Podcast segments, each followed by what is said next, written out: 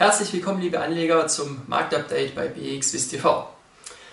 Die Aktienmärkte, die sind weiterhin in guter Stimmung. Auch in der letzten Handelswoche, da haben wir wieder weitere Kursrekorde gesehen. In Amerika zum Beispiel, da gab es dann auch sehr gute Daten vom Arbeitsmarkt und vom Einzelhandel, die deutlich über den Erwartungen lagen.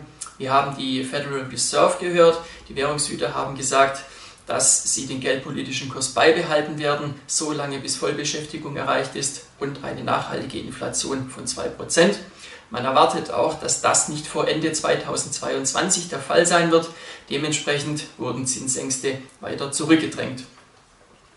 Dann hat die Berichtssaison begonnen in der letzten Woche. Da waren ja zuerst die Banken dran. Herausgestochen hat hier unter anderem Goldman Sachs mit Rekordergebnissen.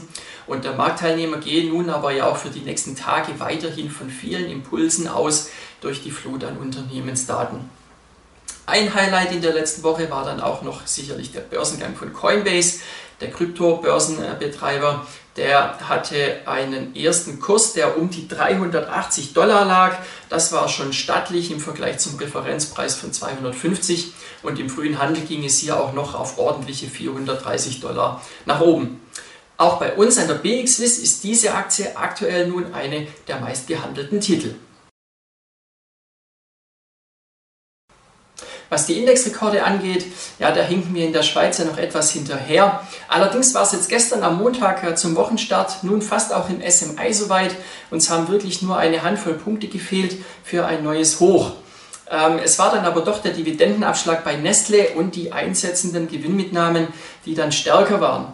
Äh, und auch heute sehen wir noch Gewinnmitnahmen und der Markt ist im roten Terrain.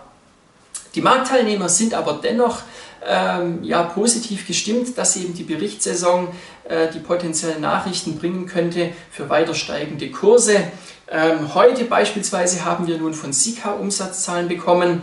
Äh, die sind sehr, sehr gut ausgefallen. Ähm, äh, die Erwartungen lagen bei einem siebenprozentigen Wachstum und tatsächlich waren es 12,6 Prozent. Und das Unternehmen sieht nun auch für das gesamte Jahr eine zweistellige Steigerung. Die Aktie ist dementsprechend dann positiv unterwegs heute. Ähm, wir werden diese Woche noch von den Schwergewichten Roche und Nestle Umsatzzahlen sehen. Morgen dann Roche erst einmal. Die Erwartung liegt bei 14,8 Milliarden Schweizer Franken. Und die Frage ist, konnten die erwarteten Gewinnerosionen bei einigen Blockbustern ausgeglichen werden?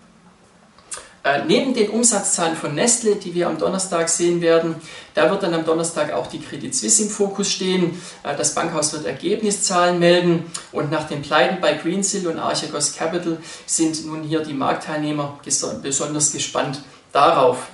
Ähm, mit etwas weniger Spannung, aber nicht weniger interessant, dürften dann die Ergebniszahlen von Lafarge Holcim sein. Der Baustoffkonzern, der wird diese dann am Freitag präsentieren und somit dann den Abschluss in dieser Woche machen.